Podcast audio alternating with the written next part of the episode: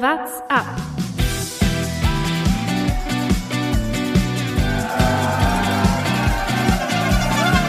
Alle rüber, Jatzak, alle! Alle rüber! Der Radsport-Podcast. 30 Grad waren eigentlich angekündigt in dieser Woche. Ich wollte eigentlich schon die Radsportsaison so richtig einläuten. Jetzt war es doch ein bisschen verregneter Wochenstart, aber nichtsdestotrotz, die Sonne soll noch kommen und deswegen bin ich mir sicher, aber jetzt kann richtig äh, Radsport trainiert werden, wer es noch nicht angefangen hat. Und um euch dafür die richtigen Tipps zu geben, haben wir heute einen ganz speziellen Gast. Dazu wollen wir aber gleich kommen. Erstmal äh, begrüße ich natürlich wie immer meine beiden Kollegen Thomas Gerlich, Servus. Jonas Bayer Grüß euch. und mein Name ist Lukas Bergmann. Ja, Dan Lorang wird äh, heute bei uns zu Gast sein im Podcast. Trainer beim Team Bora Hans Grohe. Vorher gab es aber natürlich noch einiges, was in der Radsportwelt passiert ist. Thomas Ich muss ganz kurz schon direkt wieder intervenieren bei deiner Begrüßung. Du redest von, die Radsportsaison kann endlich anfangen. Sag mal, was hast du die letzten drei Wochen gemacht? Wir Ja. hatten hier drei Wochen lang ohne einen einzigen Regentropfen jeden Tag über 20 Grad. Und du willst jetzt mit dem Radfahren anfangen. Also äh, du hast den Frühling verschlafen, mein Lieber. Jetzt schauen wir mal zu, zu so Leuten wie nach, äh, die in Frankreich vielleicht sind oder die in Spanien sind. Die dürfen erst ab heute wieder raus. Also von dem her da haben wir die hat es guten alle seine ja. Berechtigung. Ja, viel passiert in der Radsportwelt ist nicht, weil du angefangen hast. Ne? Ähm, aber so, wir haben so ein paar kleinere Geschichten. Wir können eigentlich direkt mit den Ausreißern und Ausrutschern anfangen, oder?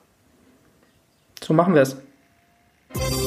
Ausreißer und Ausrutscher.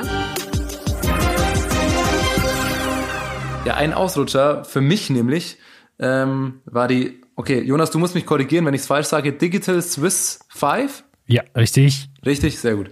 Ja, das äh, ein digitales Radrennen, fünf Etappen, ähm, das nicht bei Swift ausgetragen wurde und bei diesem Rennen anders als bei dem zum Beispiel äh, äh, Flandern-Rundfahrt, die per Swift ausgetragen wurde, gab es keine Windschattensimulation und Wunder, oh Wunder, die Zeitfahrer, Ron Dennis gewinnt zwei Etappen, sind ganz vorne zu finden.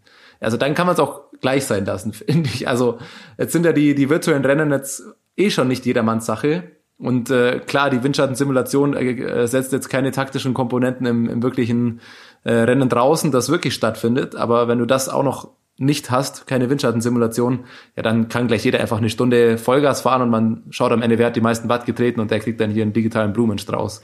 Also das ist ja, das fand ich ja komplett für den Arsch. Ja, komplett für den Arsch würde ich gar nicht mal sagen. Äh, zum einen wird, äh, greifst du natürlich die Zeitfahrer damit an. Die sind natürlich ziemlich froh darüber, dass, äh, dass genau das so stattfindet. Und wir sehen bei der Tour de France jedes Jahr, am Ende geht's nur um den Wattmesser beim Team Ineos. Äh, mehr machen die gar nicht, sondern die fahren einfach nur nach Werten. Also so ganz daneben ist es auch nicht. Es war natürlich ein kurzes Rennen, aber äh, ja, aber trotzdem ganz anständig zum Anschauen, auch wenn es dann, wenn man die, sagen wir mal, die noch nicht ganz nachvollziehen konnte, wo die Kamera immer gerade ist. Hast du dir das angeschaut tatsächlich? Ich habe mir eine Etappe angeschaut, war gar nicht so einfach zu finden am Anfang. Du Ich hab- schaust echt weil- alles. Na, ich habe, ich wollte, hat mich interessiert, wie so ein Rennen dann aussieht. Und dann ist es natürlich am Ende einfach ein Zeitfahren und die Kameraperspektiven sind noch nicht so ausgefeilt, dass man das jetzt als, äh, dass man sich das richtig schön anschauen kann. Ich muss gestehen, ich habe, also ich rede jetzt auch nur davon, was ich gelesen habe. Ich habe jetzt kein gänzliches Bild darüber, aber nachdem ich nach der ersten Etappe gelesen habe, ohne Windschattensimulation und Ron Dennis gewinnt, da wusste ich, in welche Richtung das geht, und dann habe ich das gleich sein lassen. Das hat mich dann gar nicht interessiert. Ja, ich kann auch von dem Rennen berichten, das ich angeschaut habe. Äh, das ist nämlich noch ein weiterer Ausrutscher von dieser Tour. Und zwar war da äh, Pierre Latour vom Team Age de La Mondial äh, vorne weggefahren und zwar mit gewaltigem Vorsprung eigentlich. Äh, ein Bergfahrer war dann schon auf der Ebene ziemlich weit vorne und dann hat sich herausgestellt, wurde rausgenommen aus dem Rennen und danach hat sich herausgestellt, sein, ähm, sein Trainingsgerät ist kurz vorher kaputt gegangen, dann ist er zum Nachbar rüber, hat sich ein neues geholt und äh, das war natürlich nicht auf sein Gewicht eingestellt und hat er auch nicht- irgendwie nicht mehr richtig hinbekommen. Und dann äh, äh, ist er aus dem Rennen rausgenommen worden. Hat also nicht so ganz funktioniert, aber auf der anderen Seite, sie haben es äh, relativ früh bemerkt und äh, mit dem Team abgesprochen. Gibt aber natürlich auch noch ein äh, paar positive Geschichten aus der virtuellen Rennsportwelt. Und zwar startet in dieser Woche oder ist gestartet von Swift eigentlich eine ganz schöne Aktion. Die Tour for All heißt die. Ähm, sind auch Profiteams am Start. Die fahren dort auch fünf Etappen. Fünf scheint irgendwie bei diesen digitalen Rennen so das Rundfahrtending zu sein. Auf jeden Fall kann dort aber auch jeder äh, Hobbysportler mitmachen, kann sich dort anmelden und bei diesen Etappen mitfahren, entweder im Renntempo oder man ja, macht ein Trainingstempo, man fährt irgendwie in Gruppen, die das ein ähnliches Tempo fahren wie, wie man selbst. Und letztendlich, wenn bis zum 30. Mai dort, äh, ich glaube, 250.000 Sportler mitmachen und mindestens eine Etappe absolvieren oder sowas, ähm, spendet Zwift, die eh schon 125.000 an ähm, die Corona-Forschung spenden, nochmal 125.000 obendrauf. Das heißt, jetzt von, äh, vom Montag, den 4. bis ähm, den 8. Mai sind eben diese Rennen, wo die Profiteams fahren. Man kann auch da jetzt schon mitmachen. Wenn man aber irgendwie verpasst hat, dann gibt es eben vom 24. bis 30. Mai dann nochmal die Möglichkeit, Etappen nachzuholen äh, und da mitmachen. Finde ich eigentlich tatsächlich mal eine ganz äh, schöne Aktion mit diesen virtuellen Rennen nicht nur so ein Gesam Zusammengehörigkeitsgefühl, was sie ja damit schaffen, sondern halt auch einen guten Zweck ähm, letztendlich zu verfolgen. Sehr gut von Swift, coole Sache. Will auch gar nicht den guten Zweck schmälern, aber mich würde es auch mal interessieren, wie viele neue Abos bei Swift jetzt auf einmal gerade abgeschlossen werden. aber es gibt, ja. es gibt keine Smart Trainer mehr. Äh, die sind alle ausverkauft. Mangelware, wie man überall Hast du noch einen geschaut, Jonas? Ich habe natürlich noch einen geschaut. Klar. Ja. Ich will natürlich die Reichweite des Podcasts nutzen, dass mir einer zugeschickt wird, Thomas. die, die Riesenreichweite. Können wir fragen. Ja, lass mal wen von Swift anfragen oder so und dann einfach, vielleicht haben sie noch einen für dich. Ja, ein paar andere, ein paar Kleinigkeiten, die ganzen kleinen Geschichten gab es gerade, die müssen wir uns gerade suchen, wenn es schon keine Rennen gibt. Eine Meldung habe ich gelesen, die war ganz witzig eigentlich. Äh, Umberto Marengo, ich gebe zu, ich kannte ihn nicht, äh, italienischer Radprofi ähm, bei einem Pro-Team. Ähm, und der hat sich äh, bei einem Essenslieferservice quasi äh, angemeldet, weil er ja ähm, die Sache war, dass er halt sonst nicht fahren durfte. Da das dann dabei als Arbeitszeit oder beziehungsweise als Arbeit gilt, ähm, konnte er so zwischen 20 und 30 äh, Fahrten in äh, Colenio in der Nähe von Turin ähm, jeden Tag fahren und ähm, so hat er 50 bis 80 Kilometer pro Tag gefahren äh, und meinte, besser als nichts. So durfte er wenigstens raus. Das ist natürlich noch aus der Not eine Tugend gemacht. Und die paar Kunden war wohl, äh, ein paar Kunden waren dann wohl auch überrascht, dass auf einmal ein Radprofi vor ihnen steht, aber äh, ähnlich wie Rick Zabel das letztes Jahr nach seinem Tour aus äh, vorgeschlagen hat, wenn er jetzt einfach äh, bei Lieferando ausfährt, kann man sich da wahrscheinlich sicher sein, dass das Essen sehr warm zu Hause ankommt. bei mir wäre das tatsächlich ein Problem, wenn ich mich für so einen Job anmelden würde, weil ich glaube, da wird das ein oder andere Mal so eine Pizza einfach unterwegs verschwinden. Ja. oh, rote Ampel. Schauen wir mal, was hinten drin ist. oh, die Pizza, die sieht ja gut aus. Der hat bestimmt nur eine halbe bestellt. Äh, ja, ansonsten, ähm, ich habe noch eine Empfehlung, die, also den YouTube-Kanal, der eh schon, also den muss man jetzt nicht noch empfehlen, den kennen vielleicht eh schon viele. Ähm, Lantern Rouge heißt der, ähm, super Kanal, also wirklich, der macht Top-Rennanalysen, ähm, super sachlich, äh, immer mal wieder ein guter Gag zwischendrin, ähm, der super viele Videos hat und in letzter Zeit schaue ich da wieder vermehrt auch alte äh, Race-Recaps quasi oder Analysen an und vor drei Wochen äh, hat eine richtig gute, weil jetzt muss ich auch sagen, in all den Rennen, die ich mir jetzt die letzten Wochen aus Not angeschaut habe, aus den letzten Jahren, ähm, der Paris-Roubaix-Erfolg von Matthew Heyman, immer noch eins meiner Lieblingsrennen. Das war wirklich unfassbar spannend und da hat er eben vor drei Wochen eine richtig gute Analyse auch dazu gemacht. Ähm, also wer da mal reinschauen will, richtig, richtig gutes Ding von einem guten Rennen, super viele Attacken, die es da gab und man könnte meinen, er hört uns zu. Heute am Montag das neueste Video mit dem Titel Movistar Dysfunction. Können wir mal ranschauen. Es wird eine Taktik von Movistar letztes Jahr auf der letzten Etappe der Tour de France ähm, ein bisschen kritisiert, sagen wir mal. Äh, geht ganz gut in die Richtung Mensch Movistar. Ganz lustig anzuschauen. Ja, tatsächlich ähm, gab es da natürlich jetzt schon wieder neue Schlagzeilen rund um die Doku, weil da zum Teil einzelne Aussagen getroffen wurden in dieser, in dieser Netflix-Doku über Richard Carapaz zum Beispiel. Und der hat äh, zurückgeschlagen. Und zwar gab es in der Doku irgendwie die Aussage, dass eigentlich dem Movistar-Team jetzt egal ist. Er war nicht loyal zu dem Team. Jetzt hat ähm, da Carapaz nochmal ein bisschen nachgetreten und fühlt sich da natürlich ein bisschen missverstanden. Also man sieht wirklich in diesem Team komplett ging eigentlich alles schief. Und äh, irgendwie so jeder Fahrer, der am Ende aus diesem Team rausgeht, hat nur Schlechtes zu sagen über Movistar. Also irgendwas muss da schon dran sein ist auf jeden Fall besser, dass es jetzt, äh, dass sie ein bisschen getrennte Wege gehen und versuchen, so einen kleinen Neustart zu machen mit Max Soler und Enric Mass in den, in den Hauptfiguren. Also äh, nach der letzten Saison muss man sagen, das hat keinen Sinn mehr. Ja, dann können wir mal vielleicht noch äh, das ein oder andere Mal erreichen uns ja dann doch Nachrichten äh, via Twitter oder Instagram oder sonst wie von äh, Hörern oder äh, Personen, die uns schreiben. Und ähm, eine Nachricht äh, über Instagram kam weg, da kann man, finde ich, auch drüber sprechen. Und zwar hat äh, André Korf, der Bundestrainer ähm, der in Franken, ein Interview gegeben zur Absage der Tour und ähm, insgesamt. Und eine Aussage, ähm, die er da getätigt hat, André Korf, war auch, äh, dass es ja natürlich besonders für äh, Max Schachmann bitter wäre, dass die Tour dieses Jahr nicht stattfindet oder sollte sie nicht stattfinden, ne? der ja dann ein äh, Kandidat fürs Podium wäre. Und der, ja, die Person, die uns das geschickt hat, hat nach unserer Meinung gefragt und äh, da finde ich, kann man schon mal drüber diskutieren. Jetzt ist Max Schachmann nach seinem Paris-Nizza-Erfolg natürlich ähm, super erfolgreich dieses Jahr und in absoluter Topform. Aber naja, die Frage ob der das über drei Wochen zeigen kann, beziehungsweise äh, ob er nicht einfach der stärkste oder der ein sehr, sehr guter Helfer für Emanuel Buchmann eher wäre bei der Tour de France. Was meint ihr dazu? Also ich glaube, in diesem Jahr ähm, wäre es noch relativ klar gewesen, was Maximilian Schachmann für eine Rolle hat. Wenn alles normal gelaufen wäre, glaube ich nämlich, dass er jetzt in Frühjahrsklassikern äh, einfach viel mehr Rennen noch gefahren wäre.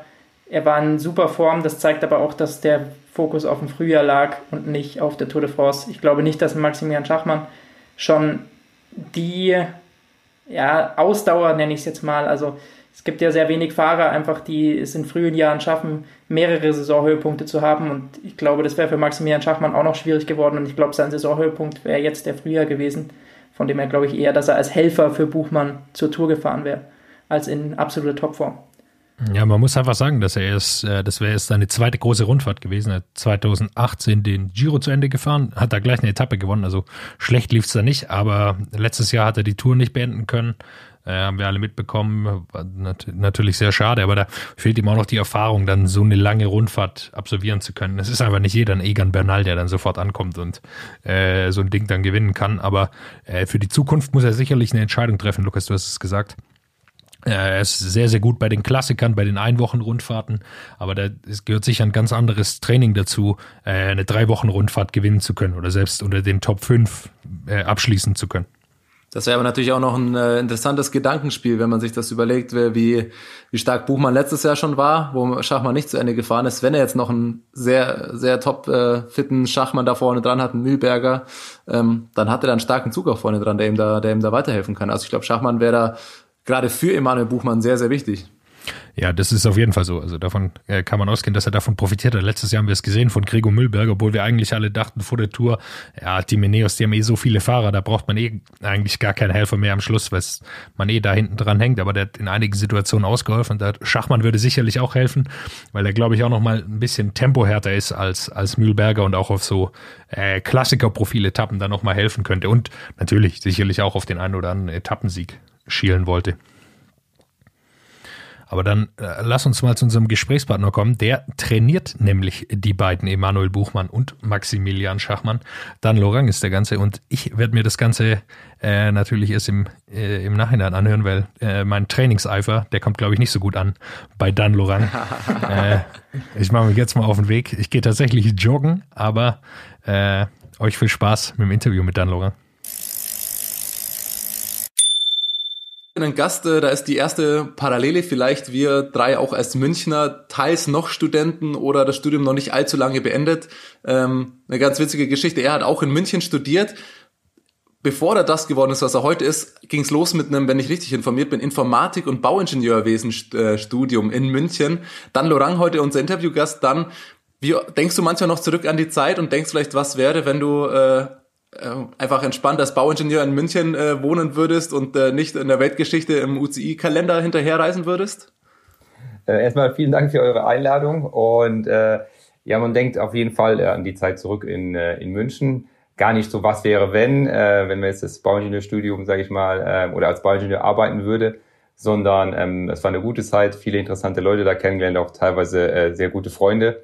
Ich habe ja auch insgesamt 14 Jahre oder 13 in München gewohnt also ähm, ja, es war eine, war eine sehr schöne Zeit. Ich habe da sehr gute Erinnerungen daran und auch an die einzelnen Studiengänge, ähm, sei es der kurze Ausflug zu den Informatikern, dann das Bauingenieurstudium, was ich dann noch länger gemacht habe und schlussendlich dann die, äh, die Sportwissenschaft. Und äh, von dem her durfte ich viele Bereiche der TU kennenlernen.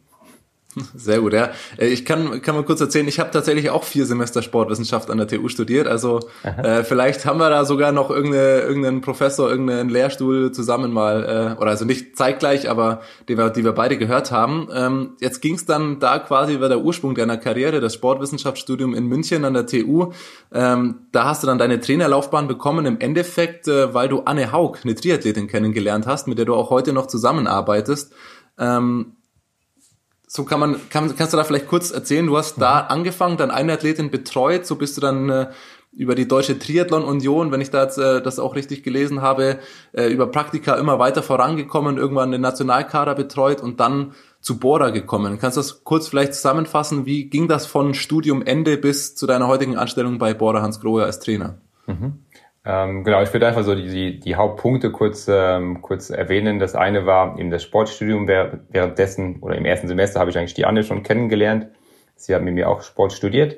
Und ähm, wir haben dann, äh, ich meine, sie hatte angefangen mit Triathlon und ich habe damals auch schon angefangen, ja, Leute, sage ich mal, zu beraten. Ich würde nicht sagen zu betreuen in Form von täglichen Trainingsplänen, aber ich habe mich ja schon vorher für das Thema interessiert und habe immer, äh, wenn ich mit Kollegen beim Radfahren war oder Sportler getroffen habe, mich mit ihnen über Training unterhalten und Anne war dann die erste Sportlerin, wo gesagt hat, ja, lass uns doch mal gemeinsam probieren. Ähm, ich habe keine Ahnung, ähm, also hat sie damals gesagt und bei mir war es so, ich war gerade so am Anfang und ähm, dann haben wir im Prinzip losgelegt und äh, dann kann man sich das wirklich so vorstellen, sie wurde besser und damit eben auch die Ansprüche an mich als Trainer. Es kommt mehr Training, andere Ziele, andere Leistungen und so bin ich da Schritt für Schritt reingewachsen, habe äh, verschiedenste Praktikas gemacht bei unterschiedlichen Instituten, habe äh, sehr früh in München in der Sportmedizin auch gearbeitet, ähm, was ich eigentlich bis zum Ende vom Studium gemacht habe, was ein großer, ähm, sage ich mal, ein, ein, eine sehr wichtige Entscheidung war, weil ich a sehr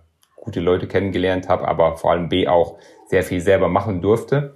Also die haben damals Medizinstudenten gesucht und äh, dann haben nach dem Gespräch haben sie eigentlich gemeint, okay, das könnte ich auch machen. Und dann habe ich halt viele medizinische Untersuchungen, Ultraschalluntersuchungen, Analyse von äh, Blutuntersuchungen, Leistungsdiagnostik, diese ganzen Dinge halt kennenlernen dürfen. Und das hat mir extrem, mich extrem weitergebracht, um den Körper zu verstehen. Und ansonsten viel Selbststudium auch, sehr viel gelesen und so ging das dann weiter, so habe ich, äh, ging das dann peu à peu, hat sich das ein bisschen rumgesprochen, man kriegt mehr Athleten dazu, ähm, habe so eine kleine Firma auch während dem Studium gegründet, wo ich dann ähm, Altersgruppen, also Amateursportler betreut habe und ähm, so ist das langsam gewachsen. Ich muss auch sagen, äh, am Anfang sehr viel auch äh, für den Unkostenpreis oder eigentlich umsonst, weil ich habe investiert, also Zeit investiert. Und äh, ich äh, habe mich nie getraut, dafür Geld zu verlangen, weil ich wusste ja gar nicht, ob das auch funktioniert, was ich da tue. Und ähm, bis schlussendlich meine jetzige Frau auch gemeint hat, äh, irgendwie so funktioniert das nicht. Vielleicht sollte man auch mal überlegen, dafür Geld zu verlangen. Und ähm, genau, so ging das Jahr für Jahr weiter. Dann war noch eine eine Station in, ähm, im Cervelo-Test-Team. Also ich war ein Jahr in der Schweiz, äh, wo ich in der Crossklinik gearbeitet habe als Sportwissenschaftler und im Rahmen dessen das Cervelo-Test-Team betreut habe als Sportwissenschaftler. Und dann ging es eigentlich Schlag auf Schlag. Dann ging es Richtung Landestrainer Baden-Württemberg im Triathlon. Ein Jahr, was auch länger geplant war, aber dann hat die DTU mich eben äh, nach Saarbrücken berufen, sage ich mal, als U23-Trainer, dann Bundestrainer und ähm, Ende 2016 nach der Olympiade oder eigentlich schon in dem Jahr hatten wir uns darauf geeinigt, dass ich eben meinen Vertrag nicht weiter erfüllen würde. Also ich hatte einen Vertrag bis 2020, aber habe gesagt, ich würde gerne was anderes machen. Und ähm, im Laufe des Jahres kam es eben dann zum Kontakt mit Bora Hans Grohe, was damals ja so noch nicht gab, sondern was als, als ähm, Bora Argon 18, als, äh, sage ich jetzt mal, Zweitdivisionär-Team aktiv war und was den Sprung eben in die World Tour machen wollte. Die haben einen Trainer gesucht, es kam zum Gespräch und seitdem bin ich beim Team. Ja, du erzählst es ganz gut, äh, wie das Stück für Stück voranging, immer ein bisschen größer. Jetzt die Frage, war das aktuelle Highlight oder so das vergangene Jahr, wenn man sich anschaut, ähm, deine Athleten, die du betreust, Anne Haug haben wir eben schon angesprochen, ähm, Hawaii-Weltmeisterin äh, 2019, Jan Frodeno, den du auch schon lange betreust, ist äh, sicherlich auch vielen im Begriff. Ähm, dann Emanuel Buchmann fährt eine sensationelle Tour, jetzt mit dem neuesten Höhepunkt vielleicht äh, Maximilian Schachmann, ähm, der naja, das letzte UCI-Rennen, das dieses Jahr noch gab, Paris-Nizza gewinnt. Kann man sagen, so das vergangene Jahr ist das erfolgreichste in deiner Trainerkarriere? Ähm, erfolgreichste schon, wenn man Erfolg anhand der Siegen festmacht, natürlich sowohl im Radsport als auch im Triathlon mit, äh, mit großen Erfolgen. Aber ich tue mich schwer damit, irgendwas höher zu bewerten, weil ich finde immer, das nimmt ein bisschen den anderen Events auch den Respekt davor, dass man jetzt sagt, man bewertet einen Paris-Nizza-Sieg höher als einen, äh, nehmen wir es jetzt mal als Vergleich, als vierten Platz bei der Tour de France oder irgendwie, also wenn man anfängt, das zu vergleichen oder wie kann man einen Ironman-Sieg mit sowas vergleichen? Von dem her ist jede Leistung, die da, die die Sportler erzielen, jede Weiterentwicklung für mich immer ein extremer, äh, sozusagen, das erfreut mich, also ich kann, freue mich da einfach und äh, mache da keine Differenzierung, ähm, ob wo ich diesen Erfolg anzusiedeln habe. Also darüber mache ich mir eigentlich keine Gedanken für mich ist wichtig, wir haben mit den Athleten, man, man, man arbeitet an was, man arbeitet an Zielen und wenn man das gemeinsam erreichen kann, dann ähm, ist das einfach im Job das Höchste. Und ähm, da, ja, da glaube ich, macht es keinen Sinn, darüber nachzudenken, was war dein größter Erfolg, weil man muss ja auch sehr vorsichtig sein mit deinem größten Erfolg. Ich habe ja überhaupt nichts erreicht. Also erreicht haben es immer noch die Sportler und ich durfte sie dabei begleiten. Von dem her ähm, bin ich da vorsichtig und äh, habe von den Erfolgen als Trainer natürlich letztes Jahr das, das war außergewöhnlich, sowohl im Radsport als dann auch im Triathlon. Das, also bin ich auch sehr dankbar. Ich weiß auch, sowas wird es wahrscheinlich so nicht mehr geben oder vielleicht erst wieder in was weiß ich wie viele Jahren. Ähm, von dem her bin ich da sehr dankbar dafür. Aber es ist ja schon deine Jobsicherheit, der Erfolg im, im Sport. Aber du sagst dann trotzdem einfach erstmal, die sind, die sind einfach die Sportler wichtig. Dir ist dann dein eigener Job egal. Ja, du musst es äh, so sehen, wenn ich, wenn du jetzt sagst, okay, du hast diese Erfolge eingefahren. Ich meine, es gibt viele gute Trainer da draußen, die einfach gar nicht die Möglichkeit haben, solche talentierte Athleten zu betreuen, wie jetzt ein Jan, ein Emanuel, ein Maximilian. Ähm, du musst die Athleten ja erstmal bekommen. Natürlich hängt das eine mit dem anderen ein bisschen zusammen, aber trotzdem, wenn du jetzt einfach jemanden hast, der nicht das Talent hat, dann kannst du der beste Trainer der Welt sein und du bringst ihn halt nicht zu dem Erfolg. Von dem her, die Basis dafür ist erstmal, dass du diese Sportler hast, die bereit sind, diesen Weg zu gehen, die das Talent haben. Und dann kommt der, kommst du als Trainer ins Spiel und versuchst natürlich erstmal nichts falsch zu machen, sondern sie auf diesem Weg zu begleiten und sie dann bestmöglich äh, zu unterstützen. Darum sehe ich das genau so, dass es immer der Erfolg der Sportler erstmal ist. Wenn dann jemand anders sagt, du, ähm, du hast so viel dazu beigetragen oder ich bin dir dankbar oder wir finden das toll, dann ist das ja nochmal, dann, dann freut mich das natürlich und äh, aber selber ist es für mich immer so, dass ich sage, okay, dieser Erfolg ist nur deshalb auch möglich, weil ich die entsprechenden Sportler habe und weil ich natürlich äh, auf der anderen Seite auch versuche, dem gerecht zu werden, was der Sportler will. Ich meine, wenn dich ein Sportler dir anvertraut, dann ähm, ist das ja eine große Verantwortung, die du trägst und der versucht man eigentlich gerecht zu werden, dass man alles dafür tut, um möglichst ihn am besten zu betreuen. Jetzt sagst du, du bist angewiesen auf die Sportler, die, da, die, die, die das leisten können. Inwieweit bist du da eigentlich in so eine Akquise, sag ich mal, Talentakquise oder Fahrerakquise mit involviert? Also bist du bei Vertragsverhandlungen, welchen Fahrer kann man vielleicht verpflichten, mit involviert? Oder bekommst du von Ralf Denk äh, jetzt mal banal gesagt den Fahrer hingestellt und äh, hast den Job, den so fit wie möglich zu machen? Mhm.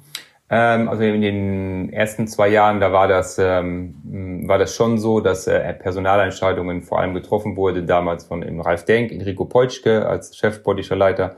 Damals war noch äh, Lars Teutenberg auch bei uns. Also die haben sich darüber unterhalten. Ich habe zwar schon die Daten bekommen, also sprich, ich habe mir Daten angeschaut von Fahrern und habe so mein Urteil über die Daten äh, gegeben. Also was sie, sehe ich in den Daten von diesem Fahrer? Ist das jemand mit Potenzial oder wo ich denke, dass er Potenzial hat? Mittlerweile ist es aber so weit, dass ähm, ja im Prinzip das Enrico Ralf und ich das im Prinzip gemeinsam auch entscheiden, dass ich mit äh, eigentlich fast jedem Fahrer, den wir verpflichten wollen, auch selber spreche, mir die Daten anschaue, ein Feedback gebe. Wir sprechen auch manchmal zu dritt mit dem. Das hängt ein bisschen davon ab, aber dass ich da schon sehr stark äh, involviert bin, vor allem auch wenn es jüngere Fahrer sind, die vielleicht noch nicht so bekannt sind. Ich meine, wenn man jetzt einen, einen Star verpflichtet, sage ich mal, unter Gänsefüßer, da werden wir jetzt äh, vielleicht nicht unbedingt dieselben äh, Recherchen machen, die man vielleicht bei einem Jungen etwas Unbekannteren machen. Ähm, aber für also diese Gespräche führen, das Auseinandersetzen mit der Persönlichkeit, da bin ich jetzt äh, eben involviert und da sprechen wir uns ab. Und das findet wirklich in diesem Dreierteam erstmal statt, dass man äh, Überlegungen macht, was brauchen wir.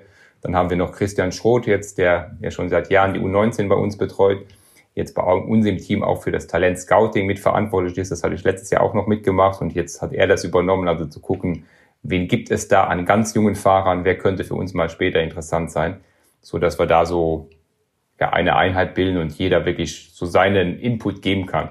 Das heißt aber jetzt nicht, dass wenn jetzt ein anderer Trainerkollege oder ein sportlicher Leiter eine gute Idee hat und sagt, du, ich habe bei dem Rennen einen Fahrer gesehen, der ist mir so ins Auge gestochen, der sitzt so gut auf dem Rad, der hat so eine tolle Leistung gebracht, dann kann jeder seinen Input liefern. Aber irgendwo müssen halt dann nachher die Daten zusammenlaufen und Entscheidungen getroffen werden. Und in diesem Prozess bin ich jetzt mit involviert. Also wir sehen schon Talentförderung. Bist du dabei? Was sind sonst noch so deine Jobs bei, bei Bora genau? Also bist du da auch mit in die Ernährungsplanung involviert oder ähm, planst du dann nur reines Training? Wie, wie sieht da dein, dein Tagesablauf so aus? Ähm, also wir haben bei Bora vier Trainer. Äh, vier Trainer, die unterschiedliche Anzahl an Athleten haben. Ich habe zum Beispiel sechs Athleten, die ich direkt betreue, also als Trainer-Athleten-Beziehung.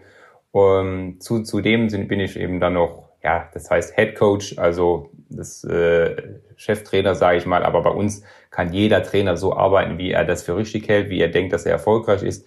Ich übernehme mehr so diese Arbeiten, die entstehen, so in diesen Schnittmengen, koordinative Arbeiten, regelmäßige Calls organisieren, äh, Zusammenfassungen machen von unseren Gesprächen, ähm, Anregungen für Fortbildungen geben, also dass das Team halt zusammenarbeitet, das übernehme ich, aber ich gebe jetzt keinem Trainer vor, wie er zu arbeiten hat oder welchen Trainingsplan er zu, befolgen hat sondern da haben wir erfahrene Trainer, die das selber können.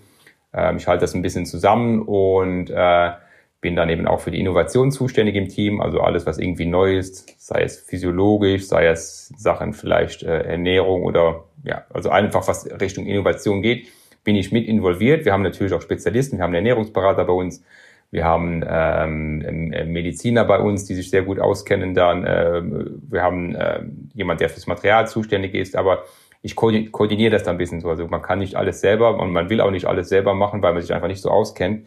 Aber ich ko koordiniere die Innovationen und gebe dann auch an, an Ralf, an den Teammanager weiter, okay, das würde vielleicht Sinn machen, da können wir vielleicht Geld dafür ausgeben und für was anderes eher nicht. Weil ähm, man muss sich natürlich immer überlegen, wenn man jetzt überall mit aufspringt, das kostet trotzdem alles irgendwo Geld und Zeit und man hat nur begrenzte Ressourcen. Das heißt, bevor wir so Sachen machen, muss ich schon sehr gute Begründungen haben, dass jetzt unser Team Geld dafür ausgibt. Ich kann nicht einfach sagen, du, ich habe da ein tolles Gerät gesehen, lass uns das mal kaufen. So einfach geht es nicht. Und äh, wir reden nicht äh, nur von Geräten von Tausenden von Euros, sondern es kann auch mal sein, wenn wir einfach ein Laktatmessgerät kaufen, dann muss ich schon eine Begründung haben, wieso wir das brauchen. Und nicht einfach so nach dem Motto, ah, kauf mal fünf. Also das stellen sich, stellt man sich manchmal leicht vor, äh, aber das, äh, das ist so auch meine Rolle dann, zu gucken, dass es auch eine Art Bericht und nachher zu schreiben, wie ist das Projekt gelaufen, so dass jeder da den Überblick behält.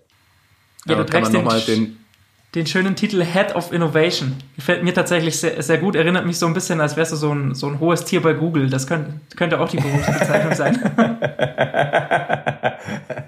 ja, ähm, das äh, habe ich ja nicht selber erfunden, sondern man versucht natürlich also es gibt eine Vorgeschichte zu diesem Titel, ähm, kann ich auch ganz, äh, kann ich auch erklären. Und zwar ähm, oft haben Radteams ähm, Performance Manager äh, als, als Berufsbezeichnung bei sich. So, bei uns ist es aber so, dass diese Performance Manager Bereich, dass der aufgeteilt ist. Also es gibt nicht einen, der für Material, für Physiologie und für alles zuständig ist, sondern es gibt einen, der ist fürs Material zuständig und einen, der ist für die Physiologie und diese Sachen zuständig. Das bin ich. Das andere ist der äh, Gerd Konjak, der das äh, macht.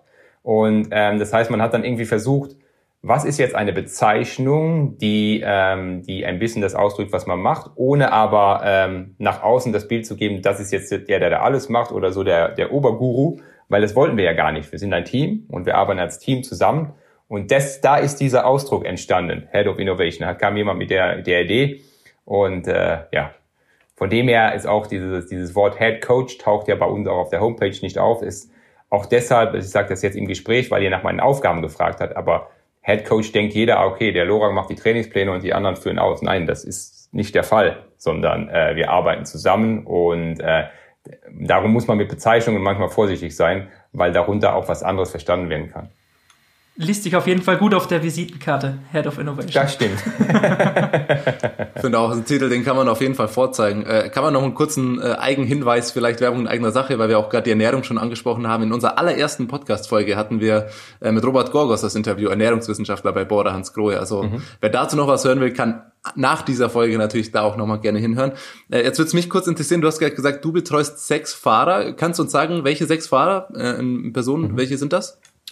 Das sind ähm, Rafael Maika seit diesem Jahr, Gregor Mühlberger seit diesem Jahr und dann ähm, Pascal Ackermann, Maximilian Schachmann, Emanuel Buchmann und äh, Lennart Kemner. Ah, okay. Also die, die deutschen, die deutschen Stars, die deutsche Riege da sozusagen. Ähm, da wird's mich nämlich auch interessieren, weil wenn wir jetzt auf diese Athleten äh, kommen, die du gezielt betreust, ich habe öfter mal von dir gelesen oder man hört das so ein bisschen, du beschreibst oft das Vertrauensverhältnis, das enorm wichtig ist zwischen äh, Fahrer und Trainer. Kannst du uns das ein bisschen erklären, was du damit genau meinst oder wie, wie baut man so ein Vertrauensverhältnis auf? Wie lange braucht sowas? Wie äußert sich so ein Vertrauensverhältnis zwischen Trainer und Fahrer? Na, Vertrauensverhältnis, ähm, das ist ja, was ich vorher schon mal angedeutet habe. Also der Athlet kriegt einen Trainer, ich sage ja mal vorgesetzt. Das ist ja in einem Team so, weil im Team ähm, gibt es Teamtrainer. Du darfst jetzt nicht irgendwie einen externen Trainer benutzen. Also Fahrer, die zu uns kommen, müssen mit einem Teamtrainer äh, Trainer zusammenarbeiten. Welcher Teamtrainer das ist, da kann man dann schon noch switchen, wenn man merkt, der passt besser zu dem. Man, man fängt mit einem an, aber es kann ja auch mal sein, dass es nicht passt. Aber trotzdem, die Karriere ähm, hängt jetzt auch ein bisschen mit diesem Trainer dann zusammen. Und äh, der Athlet muss natürlich auch darauf vertrauen können, dass dieser Plan, den er da macht, auch ihn weiterbringt. Und wenn er ihm, wenn ähm, jemand neu ist, und das war ja vor allem am Anfang für mich ähm, eine ganz ungewohnte Situation, ich komme in ein World Tour Team mit Fahrern, die schon ein paar Jahre Erfahrung haben und ich bin der Triathlon-Trainer. Das heißt, die hatten in Verbindung mit Radsport noch nie was von mir gehört.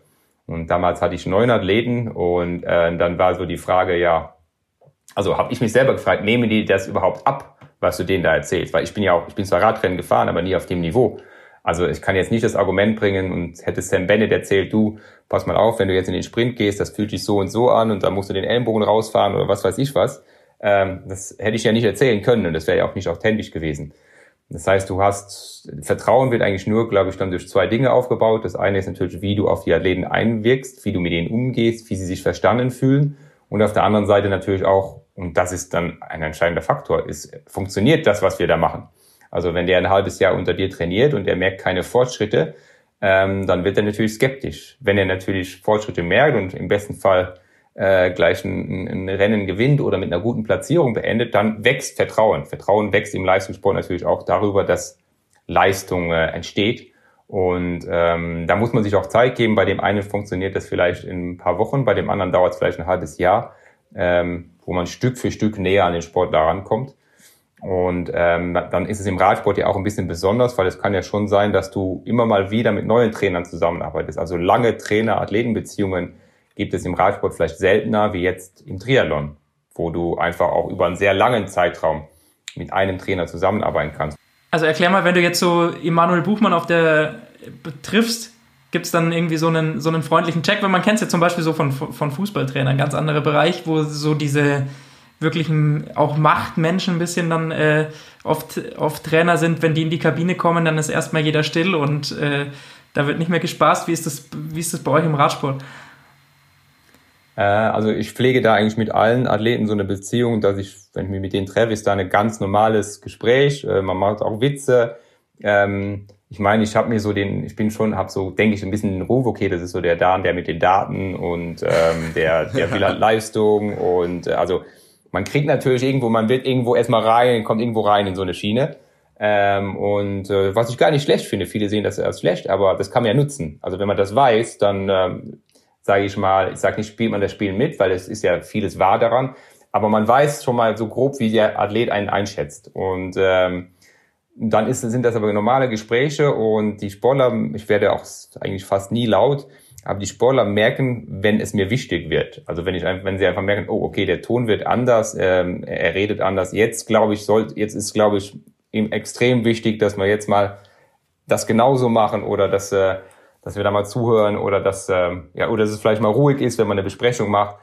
Da muss ich gar nicht ähm, wild rumschreien, sondern einfach indem ich das mein normales Wesen verändere, was normalerweise ruhig ist, ähm, merken die das. Und das ist genau mein Ziel. Also, dass die einfach auch lernen, mich, mich zu lesen, ohne dass es da tausend Worte dafür braucht. Und ähm, das funktioniert bis jetzt ganz gut. Ich bin jetzt auch nicht der Kumpeltyp.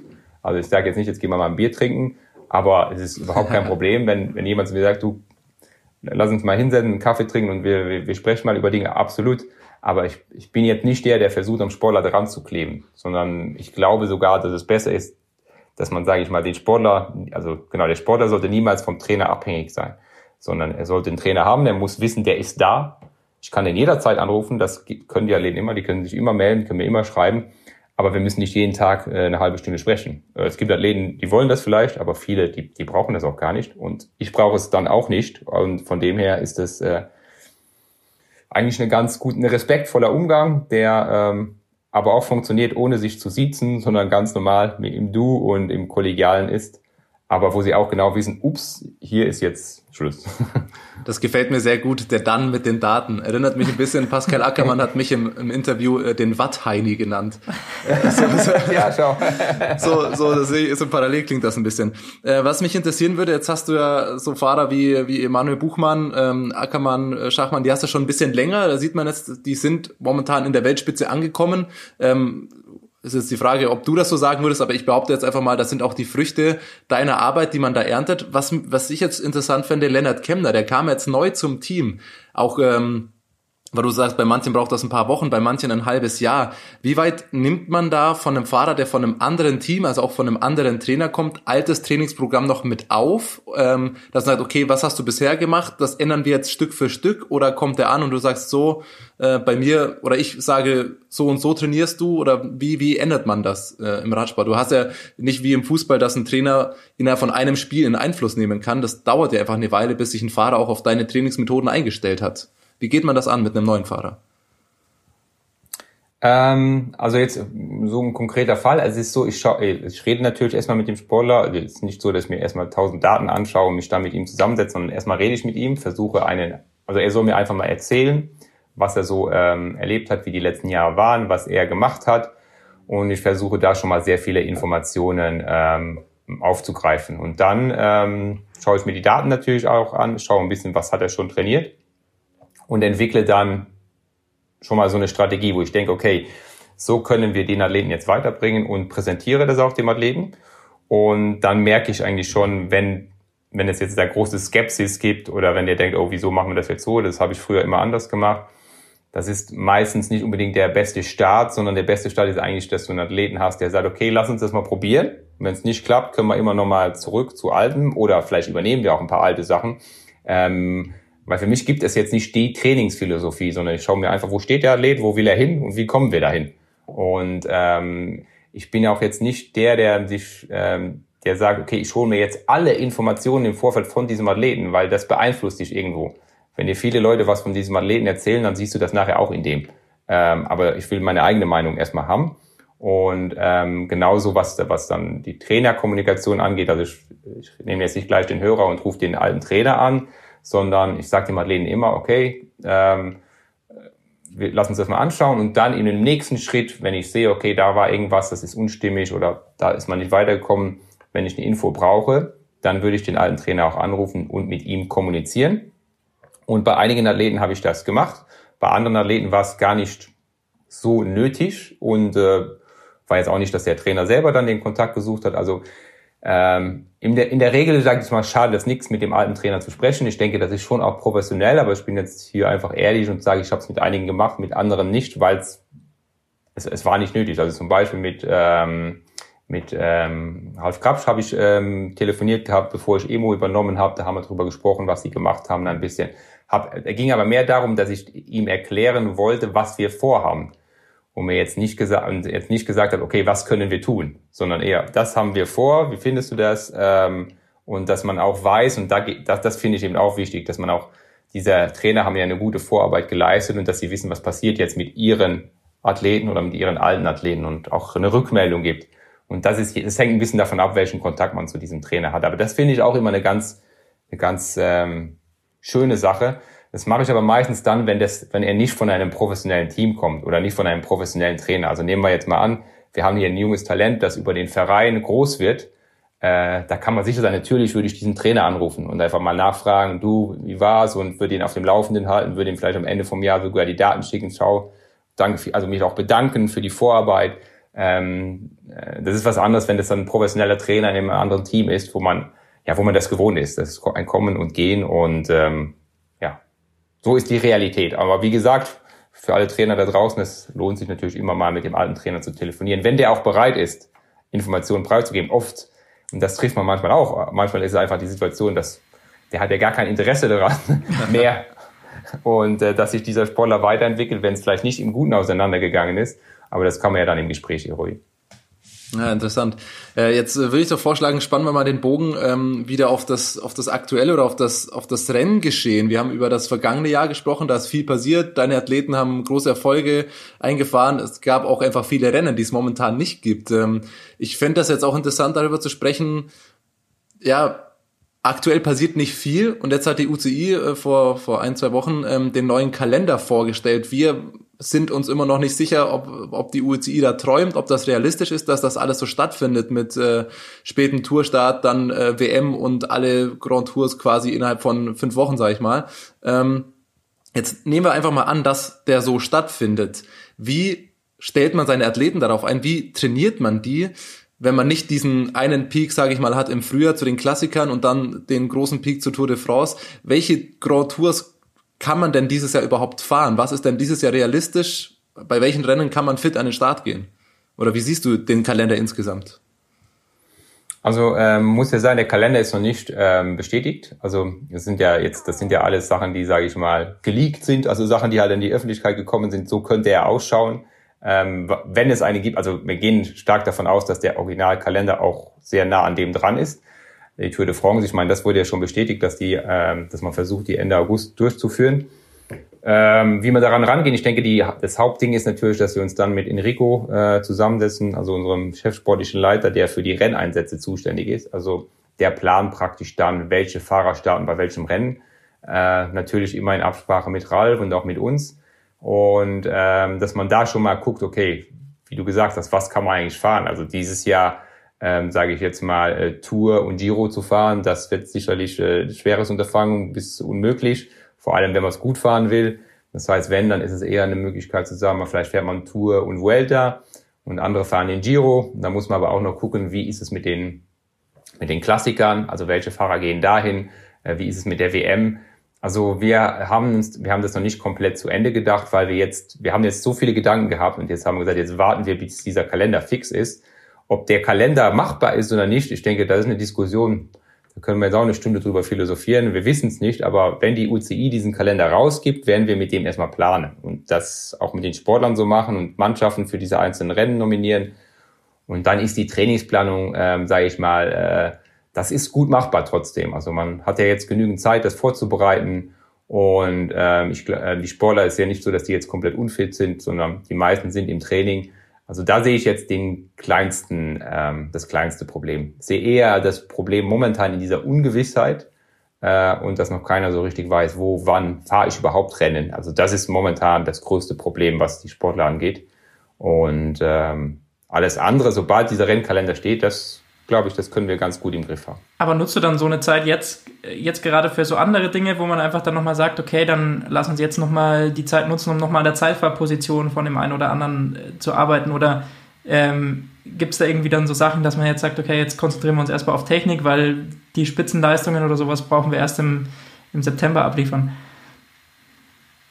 Da gibt es verschiedene Ansätze. Also ich verfolge eigentlich gerne den Ansatz, dass man es ähnlich macht, also dass man jetzt auch einen ähnlichen Aufbau hat, wie wenn ein Rennen ist, sage ich mal, dann gewisse Belastungen im, im, Training auch mal simuliert, dann wieder erholt und dann wieder einen Block aufbaut. Also jetzt nicht sagt, wir trainieren jetzt dafür länger einen spezifischen Block, weil ich ein Freund davon bin, dass man immer Sachen immer wieder wiederholt, also mehrmals verschiedene Phasen durchläuft.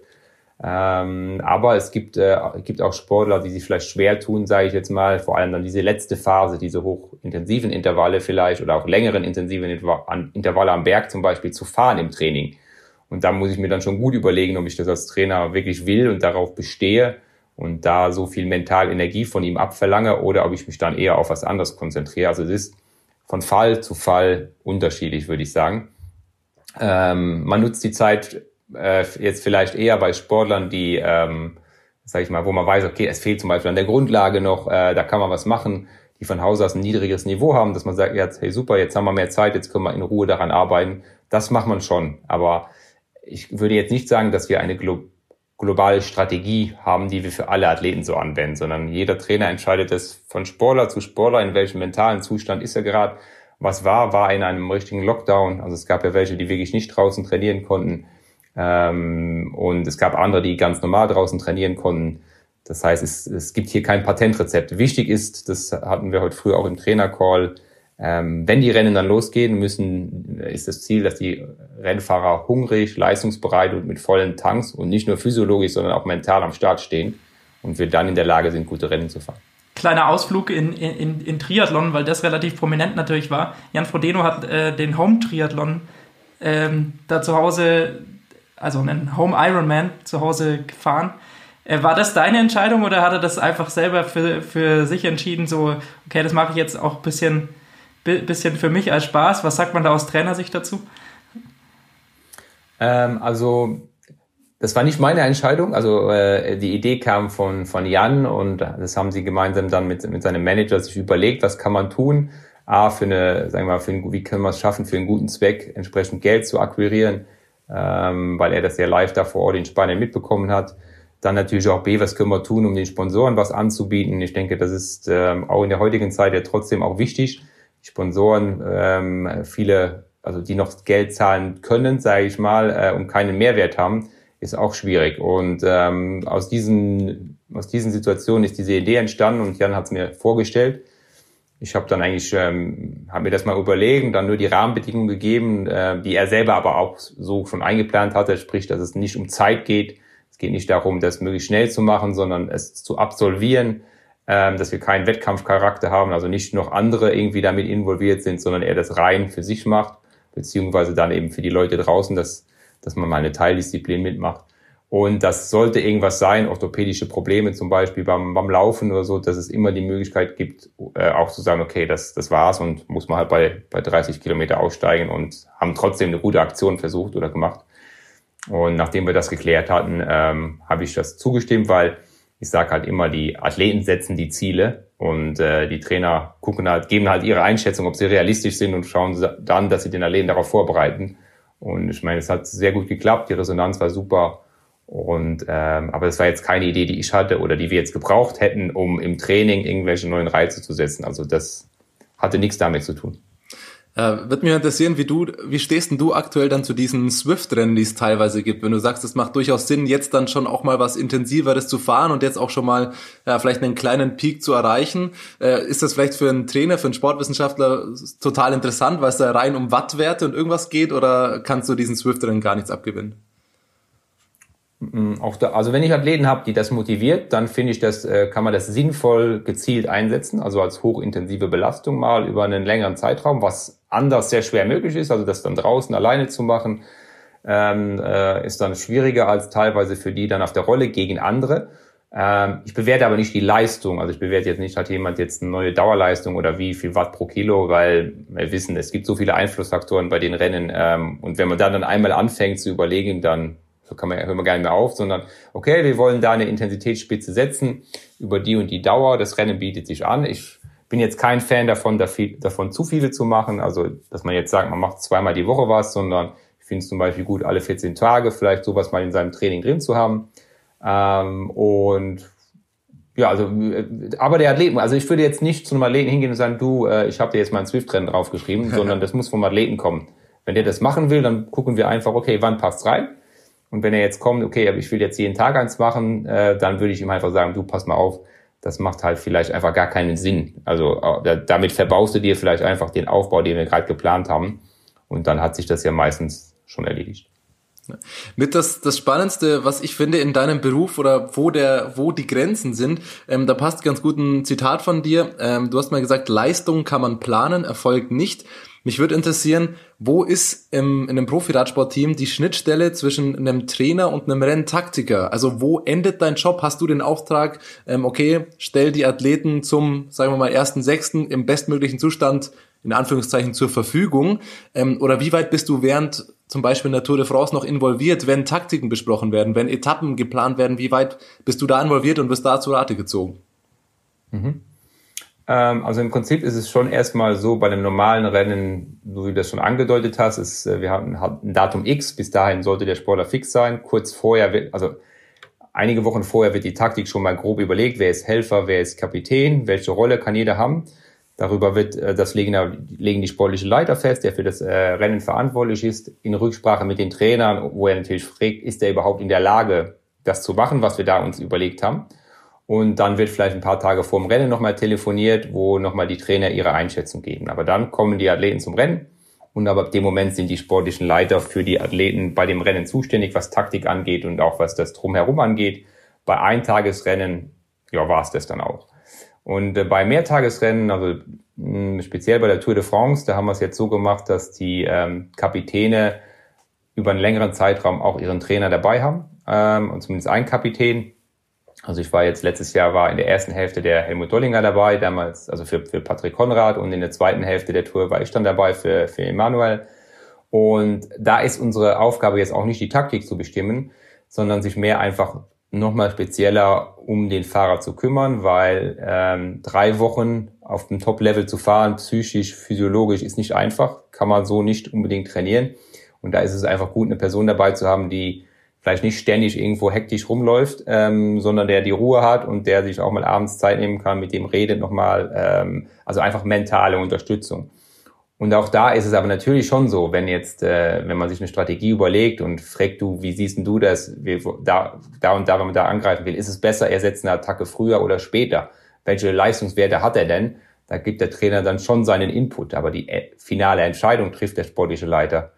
Beim Zeitfahren, da ist es dann ein bisschen anders. Da ist es schon so, dass die Trainer mit ihren Athleten was ausmachen, Pacing vielleicht ausmachen und die sportlichen Leiter das dann auch haben und eben die, die coachen die dann auf der Strecke natürlich. Also es kommt eine Kurve, pass auf, also das direkt vor Ort. Vorher die Werte werden dann mit den Trainern besprochen. Also so ist es eigentlich eine ganz gute Arbeitsaufteilung. Und mir ist auch wichtig, dass die Athleten mit den sportlichen Leiter auch die Probleme klären, nicht dass du zu Hause sitzt und der Sportler ruft dich an und beschwert sich und ja, hier und da und regt sich auf. Ähm, und der sportliche Leiter vor Ort weiß gar nichts davon. Äh, aber der ist ja der Einzige, der es vielleicht irgendwie dann noch richten kann. Natürlich kann man aus der Ferne, wenn man, wenn es der eigene Sportler ist, schon ein bisschen was machen, versuchen zu vermitteln. Das tut man dann auch, wenn so eine Situation aufkommt. Aber es ist schon auch wichtig, dass man das vor Ort anspricht und die Kompetenzen an die Leute gibt, die vor Ort sind. Das ist äh, ja auch wichtig, um Konflikte im Team einfach zu vermeiden.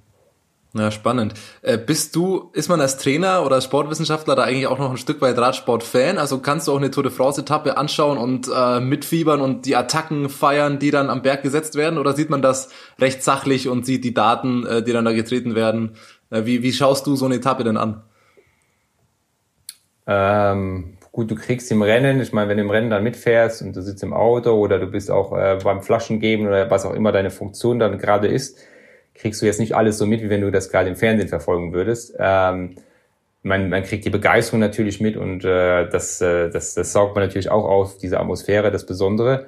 Ähm, jetzt, und deshalb auch diese, was du sagst, man ist natürlich auch dann schon Fan von der Geschichte, also Fan von dem, von dem Event, von dem, von der, man sieht die Freude der, der Zuschauer, die da am Streckenrand stehen, diese Begeisterung.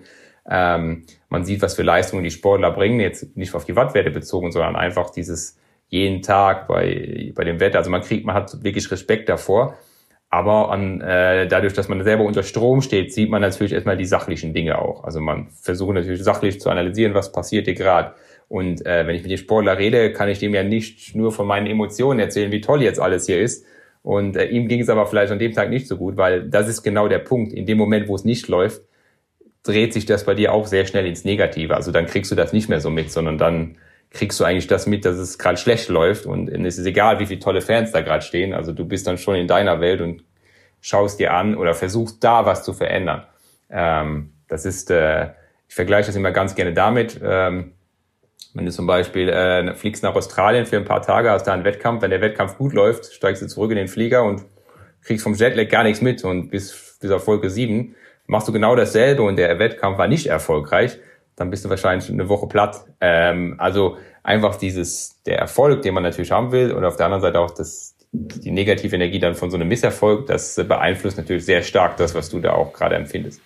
Jetzt ist natürlich der Erfolg, ähm, den du hast, bringt auch alles immer ein bisschen, ähm, Erfolg bringt immer ein bisschen Kritik mit sich, vor allem in Deutschland. Wir haben es vergangene äh, Folge mit Simon Geschke angesprochen, dass Radsport einfach in Deutschland einen äh, extrem schlechten Ruf inzwischen hat. Wie sehr erlebst du das auch dann, dann als Trainer? Was meinst du zum Beispiel dazu, wenn halt Buchmann gleich nach so einer Tour de France äh, nur aufs Thema Doping angesprochen wird, natürlich? Mm, also man, wenn man jetzt im Leistungssport arbeitet, ist es, äh, muss man mit diesen Fragen natürlich rechnen. Das heißt, man, es, es regt mich jetzt nicht auf oder so. Ich finde es auch ähm, normal, dass sich Leute da Gedanken machen. Ähm, aber es geht ja immer um die Art und Weise, wie man das macht und um den Zeitpunkt. Und wenn das die ersten Fragen sind an einen Sportler, der vielleicht gerade den größten Erfolg seiner Karriere gemacht hat, dann finde ich das einfach respektlos, weil ähm, er verdient das Respekt, was der da gemacht hat. Äh, und dann kann man ja mal nachfragen, welche Leistungen dann dahinter stecken und wird dann nämlich, wenn man einfach mal nachfragt, ganz schnell darauf kommen, vielleicht geht das ja wirklich ohne. Also vielleicht sind das gar nicht so überirdische Leistungen an Werten, die da gefahren wird. Das sieht vielleicht im Fernsehen so aus. Und ähm, da, da werde ich dann eher sauer. Also wenn es einfach nur auf das Thema reduziert wird.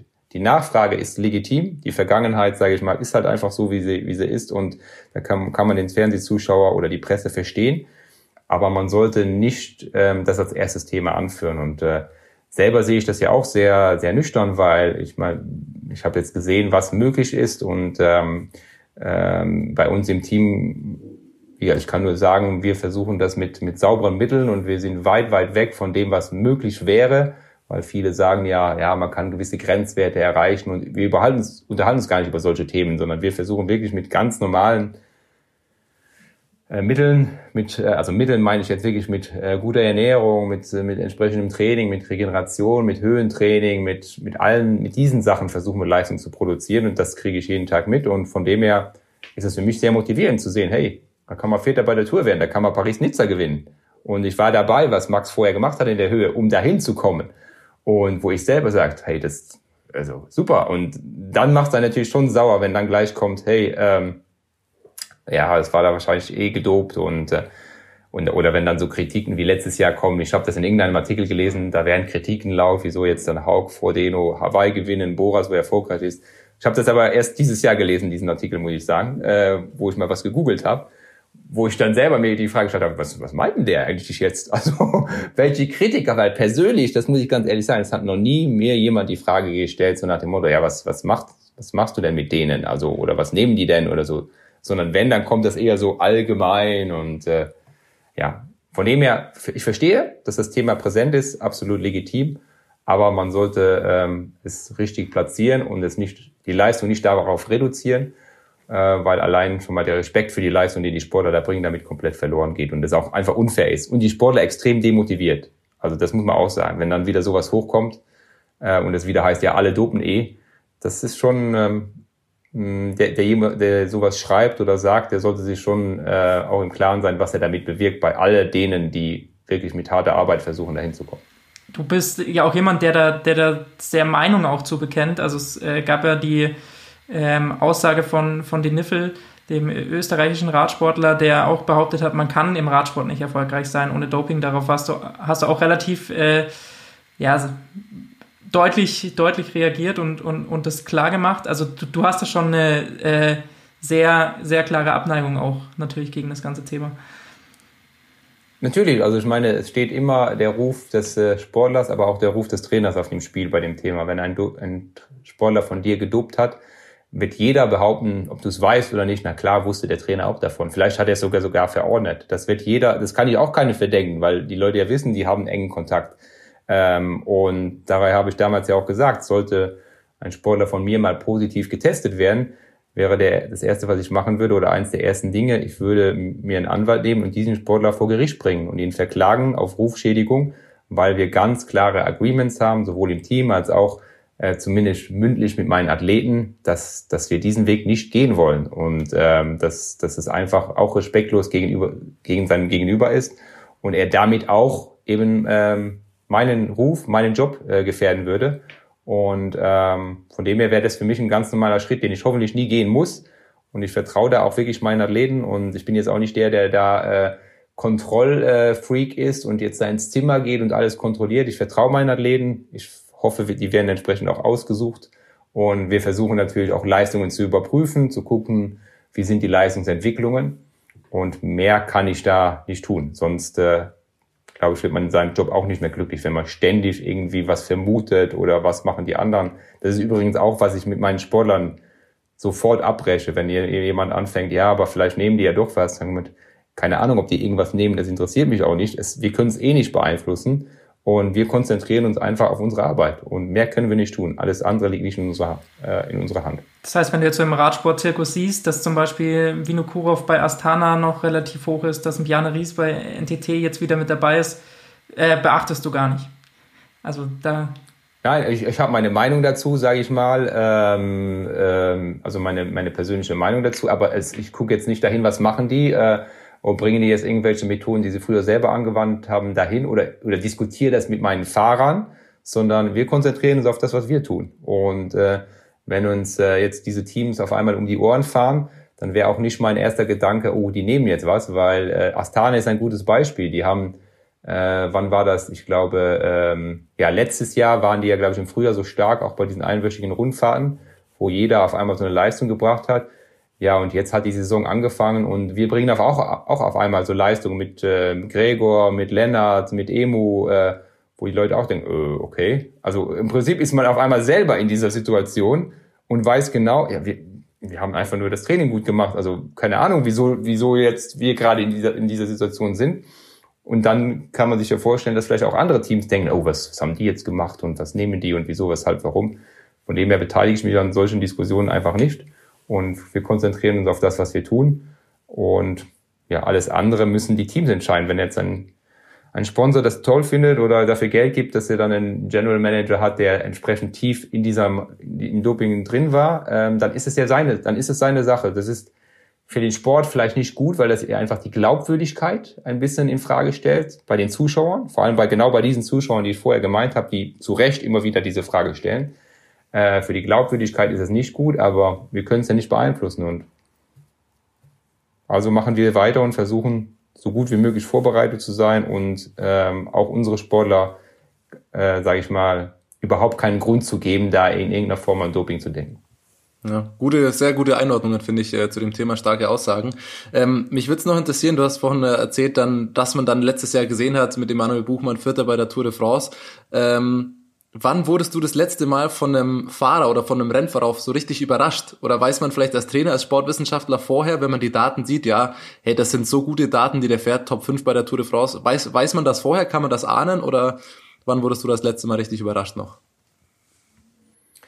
Äh, nee, ahnen kann man das nicht. Also äh, wie wir vorher gesagt haben, man kann Leistung zwar planen, aber was nachher dabei rumkommt, eben nicht. Und äh, der, der Emo ist ja auch nicht jetzt auf einmal bei der Tour in einer anderen Welt gefahren, sondern er hat das abgerufen, was er bewiesen hat, dass er kann, bei einwöchigen Rundfahrten im Training kann, dass er das vom Kopf her so gut hinkriegt, mental, diese Stabilität äh, über drei Wochen.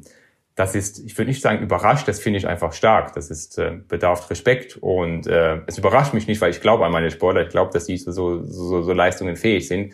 Aber mit der Souveränität, wo er das gemacht hat, das war schon schon beeindruckend.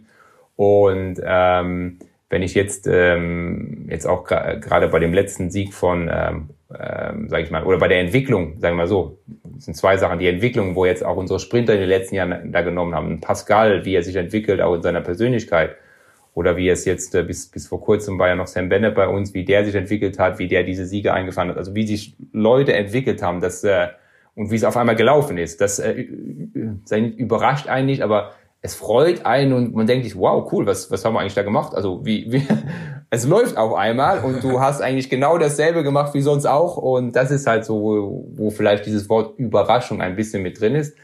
Oder wenn Max jetzt hier bei Paris-Nizza wirklich gelb holt, dann äh, ist das natürlich äh, schon so, dass man sagt, okay, man hätte vielleicht ein Podium getippt, aber dass er das wirklich gewinnt, so eine Rundfahrt mit der Konkurrenz, ähm, Respekt. Also das, ähm, das, das muss man erstmal hinkriegen. Ähm, wie gesagt, überrascht ist nicht immer das, ist vielleicht nicht das richtige Wort, aber ähm, die Sportler wachsen einfach manchmal über sich hinaus. Und ähm, das ist was, was man im Vorfeld nicht planen kann. Das geht dann auch über die mentale Sache, dass jemand im Wettkampf nochmal ein bisschen mehr kann als, als vielleicht im Training. Und ähm, ja, also ich würde sagen, dass das, das ist das trifft eigentlich mehr so dieses es, es ruft einfach bei mir tiefen Respekt dann hervor, wie die Sportler das dann hinkriegen und ähm, ja, überrascht hat mich eher, dass wenn man für überrascht reden kann, ist jetzt was Anne auf Hawaii gemacht hat zum Beispiel. Ich meine, die war sehr sehr lange verletzt, ähm, konnte wenig laufen und äh, zaubert dann ähm, äh, acht Wochen vor Hawaii, glaube ich, war es ihren ersten Ironman dann seit langem hin, was schon mal super war, ähm, wo man gedacht hat, wow. Äh, das ist, äh, das ist stark und dann gewinnt sie Hawaii. Ähm, das hat mich überrascht, weil das so ein bisschen, äh, wenn man das vorher gesagt, wenn mir das vorher jemand so erzählt hätte, dann hätte ich gedacht, naja, das, die kann ein gutes Ergebnis machen, aber gewinnen, boah, das ist, äh, das ist eigentlich nicht möglich so. Und das war schon eine Überraschung dann in dem Sinne. dass das war dann eher überraschend, ja. Ja, muss ich auch sagen, kann ich mich noch erinnern, wie ich die, das Hawaii-Rennen letztes Jahr äh, durch die Nacht hinweg angeschaut habe. Am nächsten Tag war Köln-Marathon, den ich gelaufen bin. Ich habe es dann nicht gepackt, früh ins Bett zu gehen, weil Anne, ich habe das, äh, das hat mir das, das hat mich so mitfiebern lassen, das war wirklich ein starkes Rennen. Und ich weiß auch noch, wie ich Rot letzte, letzten Sommer angeschaut habe, wo Anne noch verletzt war und das alles noch so, hm, wie haut das mhm. hin irgendwie? Und am Ende gewinnt sie Hawaii. Also das, äh, der Exkurs zum Triathlon, das war wirklich unfassbar, unfassbar spannend.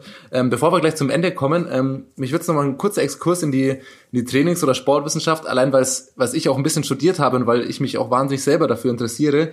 Könntest du vielleicht irgendwas benennen, was man vielleicht sagen kann als die Erkenntnis aus den letzten zehn Jahren? Also gibt es irgendwas, das du vor zehn Jahren gerne schon gewusst hättest, was du heute weißt, aus der Trainingslehre zum Beispiel?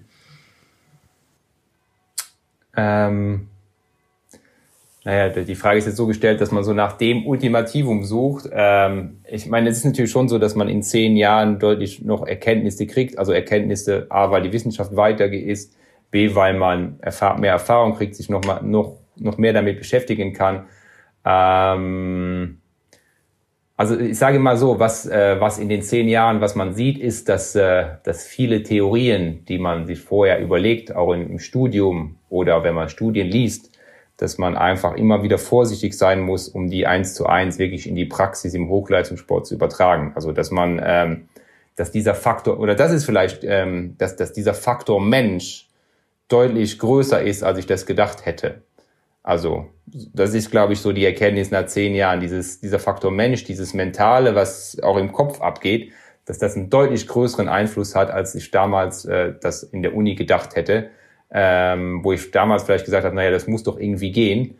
Äh, und jetzt verstehe, wieso es manchmal geht und wieso es manchmal nicht geht. Und dann hat das keine physiologischen Gründe. Ich glaube, das ist so wirklich ein, ein großer, ähm, großer Hauptpunkt, das, über, das man über die Jahre kriegt und wo mir jetzt auch hilft, weil ich ähm, sehr gerne mit, ähm, äh, ich meine, ich bin jetzt 40, also jetzt noch nicht ganz so alt, aber trotzdem mit jungen Sportwissenschaftlern, die nachkommen, zusammenarbeite, mich austausche, und genau das ja merke, diese, diese Energie und wir haben die Ideen und das kann man alles machen und fünfmal testen und äh, wo ich wo ich genau das sehe, wo ich mich dann sehe und mir denke, ja genau, das habe ich damals auch gedacht und eben da auch ein bisschen versuche, nicht die Energie zu nehmen, aber nur zu vermitteln, okay, pass auf, das ist alles super, aber ähm, in der Praxis muss man es anpassen, weil es einfach nicht funktioniert, nicht machbar ist.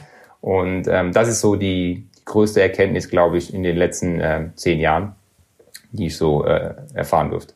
Also ein bisschen die, die Reduzierung des Dann mit den Daten vielleicht. Äh, das ist äh, genau, nicht hundertprozentig ja. nur die Daten. ganz genau. So, ja, kann man so genau. vielleicht benennen. Ja, cool. Ähm, dann würden wir, sonst machen wir oft, wenn wir mit Fahrern Interviews führen, haben wir am Ende nochmal so ein paar äh, lockere Rubriken. Die würde ich bei dir gern ein bisschen abkehren. Sonst haben wir die Style-Polizei, wo wir Frage, Fahrer fragen, was geht style-technisch gar nicht. Ähm, würde ich mit dir vielleicht gern die Trainingspolizei machen. Gibt's Einheiten von Fahrern von dir oder die man vielleicht auch auf Hobbyathleten wie uns übertragen kann? Irgendwelche Trainings, wo du als Trainer sagst, um Gottes Willen, was hast du da gemacht? Also die, die schlimmste Einheit, die man so machen kann. Fällt dir dazu was ein? Eine schlimmste Einheit, also ich, ich bin halt absoluter Gegner von zum Beispiel äh, intensive Einheiten ohne, äh, ohne Kohlenhydrate, also dieses Low Carb und dann halt äh, viel Training. Das ist so, äh, wo ich sage, dass äh, also das kann man natürlich machen, aber dass das einfach so viele Leute machen und hat hätte fast gesagt hirnlos, aber ähm, ohne zu wissen, was sie da eigentlich genau tun, ähm, das ist was, wo ich äh, sehr vorsichtig damit wäre. Aber was sind jetzt Lukas, hast du hingehört? Äh, ich kann mich erinnern an der Ausfahrt letztes Jahr. Lukas morgens nichts gegessen und beim ersten Ortsbild fängt er den Sprint an. Das lag äh, aber, das lag aber nicht daran, denken, dass ich äh, wer 20 Minuten später beim Bäcker angehalten hat und dann sich nochmal was holen musste. Ja, ja. Das liegt aber nicht daran, dass ich mich bewusst so ernähre, sondern einfach natürlich verschlafen habe und Thomas nicht zu lange warten lassen wollte. Sprich, ich hatte halt einfach. Ah, das ist ja eher sympathisch dann, genau. Aus dem Grund kein Frühstück. Habe ich büßen müssen, ja. Aber hast du sonst so Tipps für, für, für uns Hobbyathleten? Also ich meine, wir sind natürlich irgendwo ganz, ganz unten anzusiedeln, die halt so zwei bis dreimal die Woche sich dann aufs Rad setzen. Thomas natürlich noch ein bisschen mehr, der ist dann noch ein bisschen äh, intensiver dabei. Aber was, worauf soll, sollte man achten, um irgendwie doch mit der wenigen, wenigeren Zeit, die man natürlich hat als Nicht-Profisportler, ähm, sich da zu verbessern? Mhm. Ich denke, was ähm, man neigt halt dazu und da gingen ja auch die, die, die Artikel in den letzten Jahren dahin Richtung, okay, weniger Training, höhere Intensitäten, effektiveres Training. Und das sollte man wirklich sich ganz genau, also wirklich mal ganz genau überlegen oder auch mit, vielleicht mal mit jemandem zusammensitzen, weil natürlich gibt es intensive Trainingseinheiten, die sehr wirksam sind. Aber ähm, es ist schon so, dass diese, dieses lockere Training, also ähm, locker und langes Training immer noch ihre Berechtigung haben und man sich auch Zeit geben sollte für solche Trainingseinheiten. Es muss nicht in jedem Training irgendein Inhalt drin sein. Man kann und darf auch ruhig mal ähm, locker durch die Gegend fahren, sage ich mal, und das einfach mal genießen. Weil, ähm, also A, ist es physiologisch sinnvoll für die äh, Leute mit den Daten und B ist es auch, äh, denke ich mal, für den Kopf sehr sinnvoll, weil man macht es ja, weil man Spaß haben will und nicht nur wegen des Trainingseffektes. Also ich glaube, das ist eine ganz, eine ganz wichtige Message. Es gibt wenig ähm, äh, Shortcuts, also wenig Abkürzungen, um Leistung aufzubauen im Ausdauersport. Und Ausdauerleistung kommt einfach von Kontinuität, von äh, Regelmäßigkeit und nicht unbedingt, weil man jetzt ein, zwei Monstereinheiten macht oder die Intensität nur noch an der Intensitätsschraube dreht.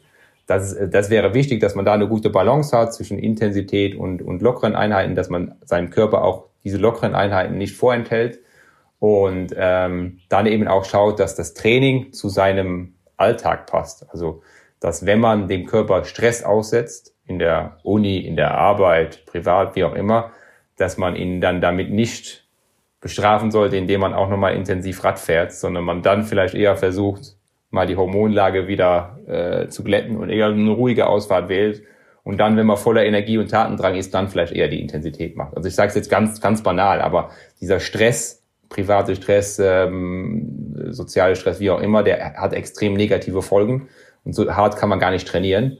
Ähm, und dass man einfach da Rücksicht nimmt, wenn man äh, in diesem Trainingsprozess drin ist und dann auch mal wirklich sagen kann, hey, dann mache ich mal locker, weil locker fahren ist immer noch besser als wahrscheinlich gar nicht fahren. Ähm, so. Gar nicht fahren ist manchmal auch eine Sache, aber der Körper kann eigentlich sehr gut mit so einem lockeren Training umgehen. Manchmal besser wie mit gar nichts machen zum Erholen. Und äh, das ist so vielleicht ein, ein, ein Tipp. Äh, und in der Summe ist es immer, dass, dass man den Spaß an der Sache behalten sollte.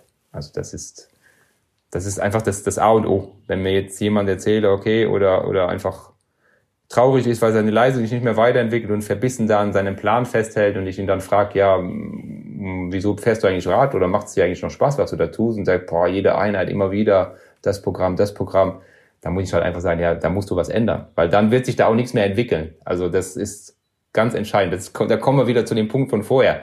Äh, vielleicht rein sportwissenschaftlich entwickelt sich schon was, wenn er immer wieder diese Ein äh, Einheiten fährt, aber wenn hier oben nicht mitspielt, dann wenn der Tank leer ist, dann ist er halt einfach leer. Der fühlt sich nicht mehr so schnell auf.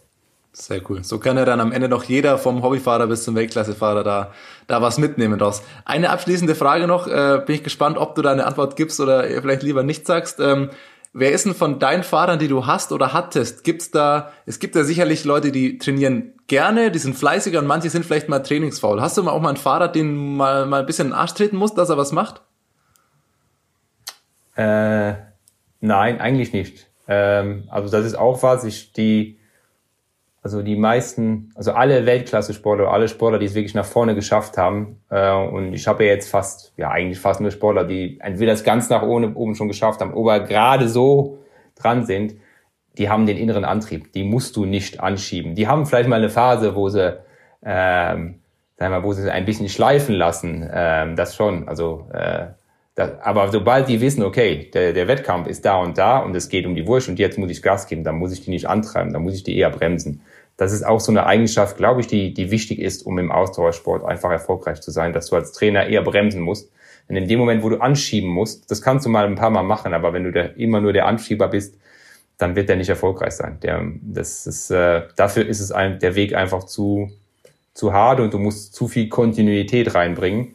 Und ähm, von dem her habe ich das, das Glück, dass ich solche Athleten äh, momentan nicht habe. Und äh, eigentlich da eher, wie gesagt, eher mal bremsen muss. Jetzt in der jetzigen Zeit ist es ein bisschen anders, das muss man natürlich schon sagen. Da kämpft der eine oder andere mal mehr, mal weniger mit Motivationsproblemen. Das ist aber auch normal. Ich denke, das ist menschlich jetzt gerade. Aber in einer normalen Saison, da heißt es einfach Kette rechts, wie es so schön heißt. Und äh, Immer groß da muss dann der Trainer mal sagen, locker oder bleib ruhig, wir brauchen es jetzt nicht mehr. Du kannst auch ganz entspannt jetzt machen und wirst trotzdem gut fahren. Sehr gut. Also bei Bora trainieren immer noch alle gerne. Wunderbar. Ähm, ja, dann würde ich sagen, vielen, vielen Dank, Dan Lorang, äh, für deine Zeit, dass du, dass du dir Zeit genommen hast mit uns. Ähm, wir hoffen natürlich, dass wir nach dem ja, tollen letzten Jahr auch dieses Jahr äh, noch viele Erfolge bei, bei Bora sehen und dass das hoffentlich irgendwann, wenn Rennen wieder stattfinden, ähm, sich deine Arbeit auch wieder in, in Rennen irgendwie widerspiegeln kann. Ähm, danken dir erstmal für deine Zeit und ja, bis bald mal irgendwo im Fernsehen, wenn man dich am Streckenrand wieder in der ARD irgendwo im Interview sieht. Euch auch vielen Dank für die Zeit und bis bald mal wieder. Von dann mit den Daten zu den geleakten Daten. Ihr habt gerade schon ein bisschen drüber gesprochen, Lux, und äh, da hat sich jetzt eine Neuerung ergeben bei diesen geleakten Daten zu den äh, Plänen der UCI, wie denn der Rennkalender aussehen soll. Ja, im Endeffekt äh, soll eigentlich an diesem Dienstag, wo auch dieser Podcast hier rauskommt, der neue UCI World Calendar vorgestellt werden. Es gab auf jeden Fall aber schon äh, eine Bestätigung von der Vuelta, dass sie auf jeden Fall kürzer sein soll. Beim Giro wird auch noch so ein bisschen drauf plädiert, dass es nur eine zwei Wochen Rundfahrt ist. Bevor wir jetzt da groß spekulieren, glaube ich, äh, warten wir einfach das äh, Papier ab, das da veröffentlicht wird und äh, reden dann das nächste Mal drüber. Aber es ist auf jeden Fall schon mal klar, dass die Vuelta kürzer sein wird. Also sta startet nicht in den Niederlanden. Und von dem her kann es auch gut sein, dass die, äh, dass der Giro oder sowas vielleicht auch verkürzt stattfindet. Fände ich gar keine schlechte Option. Fordern auch einige Fahrer. Was auch gefordert wird von uns, von dem Feedback, das uns immer wieder freut, wenn uns was erreicht, ob euch was gefallen hat, was euch nicht gefallen hat und so weiter, ist von äh, Niklas Mainzer auf Twitter, vom Twitter-Handle Niklas MM. Äh, der hat uns gefragt, ob es ein äh, WhatsApp Community Club auf Strava von uns gibt. Und da habe ich gute oh. Nachrichten für dich, Niklas. Äh, der Thomas, der kümmert sich darum. Ich habe damit ja gar nicht so viel zu tun auf Strava. Äh, also selbst wenn ich mich da noch einwähle, so viel Daten werdet ihr von mich nicht sehen. Aber Thomas äh, organisiert da was für euch. Klar, können wir machen. Das geht äh, relativ einfach. Machen wir einen Strava-Club, äh, WhatsApp-Club. Ähm, ich glaube, ich mache mich da jetzt heute Abend, Montagabend noch dran. Also ich will jetzt nicht zu viel versprechen, bevor es dann irgendwie, keine Ahnung, doch nicht klappt. Ich habe es noch nie gemacht, aber es sollte einfach gehen. In dem Moment, wo ihr die Folge hört, sollte es äh, auf Strava schon einen WhatsApp-Club geben, äh, dem ihr gerne beitreten könnt und alle Fahrten, Läufe, was auch immer hochladen könnt. Können wir schauen, wer in jeder Woche die meisten Kilometer abreißt und uns dann gegenseitig pushen. Das hilft auch immer. Veröffentlichen wir auch nochmal auf, auf Twitter und Instagram, wie das dann heißen wird. Also. Klaro. Müsst ihr nicht suchen. Ja, Dann gut. Bleibt mir zum Abschluss eh nur, nur noch eine Sache zu sagen. Ich schicke Grüße an äh, die Kolumbianer, gutes Durchhalten. Eine ganz witzige Meldung, die ich dazu noch gelesen habe. Ähm, Toursieger Egan Bernal aus dem letzten Jahr darf in Kolumbien äh, darf eigentlich aktuell nur jeder eine Stunde draußen Sport machen, aber für ihn und noch ein paar andere Profifahrer in Kolumbien wurden da in seiner Region Ausnahmeregelungen gemacht. Und jetzt ratet mir mal, von wann bis wann er jetzt Radfahren darf. Von oh, sag's mir. 5 Uhr in der Früh bis um 8. Oh, also oh, da ja, gutes Durchhalten an den, an den Toursieger vom vergangenen Jahr. Das wäre nichts für uns, Lukas, oder? Äh, definitiv nicht. Vor allem dann, äh, was wir auch mit Laurent ja gerade eben besprochen haben, habe ich definitiv noch nicht gefrühstückt. Und dann kannst du mich, glaube ich, komplett vergessen, Thomas. Ja, Wahnsinn. Ja gut, dann würde ich sagen, kommen wir schon wieder zum Schluss. Ähm, an der Stelle auch nochmal Danke an Dan Lorang. War echt ein cooles Gespräch. Viel Inhalt, der bei rumgekommen ist, fand ich. Super netter Kerl. Ähm, schön euch beide mal wieder zu sehen. Jetzt, wo wir wieder dürfen, können wir eigentlich auch mal eine Runde Rad fahren. Lukas, Jonas? Das Wetter wird besser. Aus? Die 30 Grad kommen noch. Ich bin Aha. mir sicher. Ansonsten gebt uns gerne Feedback, wie immer, über Instagram, WhatsApp-Podcast Ah ne, auf Instagram watz-ab, auf Twitter ist es watz-podcast, so rum. Also, lasst uns ganz gerne... Ganz viel Unterstrich, ganz viel WhatsApp. lasst uns gerne Feedback da. Bis bald. Macht's gut. Ciao. What's up? Der Radsport-Podcast.